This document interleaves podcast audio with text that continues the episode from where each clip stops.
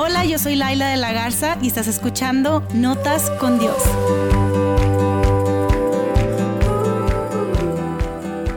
Pues estamos ya en el segundo día del devocional, lo curioso del intercambio que encuentras en la app de la Biblia, YouVersion. Si no tienes esta app, por favor, corre a descargarla, es totalmente gratuita, vienen muchísimos planes y yo te estoy compartiendo este plan de notas con Dios llamado lo curioso del intercambio.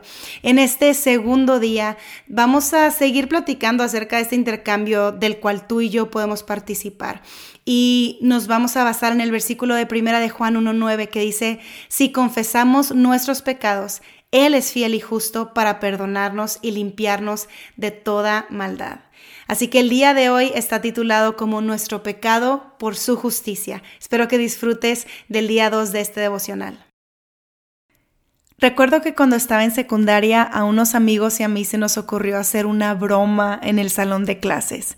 Tomamos todos los libros que teníamos debajo de nuestro asiento, los pusimos en el escritorio y cuando la maestra de química se giró para escribir en el pizarrón, todos nos volteamos a ver, contamos hasta tres en silencio y al mismo tiempo tiramos los libros al suelo. El sonido asustó a todo el salón, la maestra volteó súper sacada de onda y molesta, nuestros compañeros comenzaron a reírse y los que participamos en el chistecito hicimos cara de yo no fui. La maestra, muy enojada, preguntó quién había sido el que inventó todo eso. Para mi sorpresa, mi mejor amiga, quien para empezar había estado en contra de hacer todo eso, se puso de pie y dijo, yo.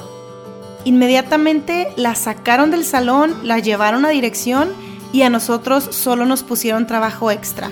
Ella ni siquiera había hecho nada y terminó mal por algo que hice yo. Recuerdo que pensé, nunca alguien se había echado la culpa por mí si supiera, ese era solo un destello de algo que después entendería que alguien más hizo por mí miles de años atrás, que cambiaría totalmente mi vida y mi eternidad. ¿Te ha pasado algo así? Quizá has vivido algo más fuerte, quizá tú mismo eres el que ha tomado el lugar de alguien más. Jesús, sin dudarlo, levantó la mano cuando supo que el pecado que nos dominaba nos separaría para siempre de Dios.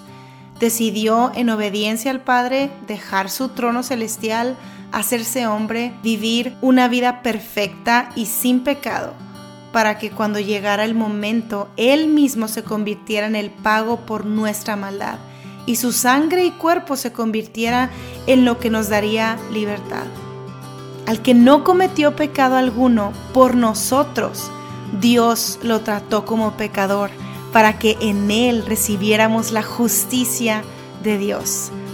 Hoy te invito a ir ante Dios a través de Jesús. Al confesarle tus pecados y pedirle perdón a Dios, podrás intercambiar tu culpa por su paz y perdón.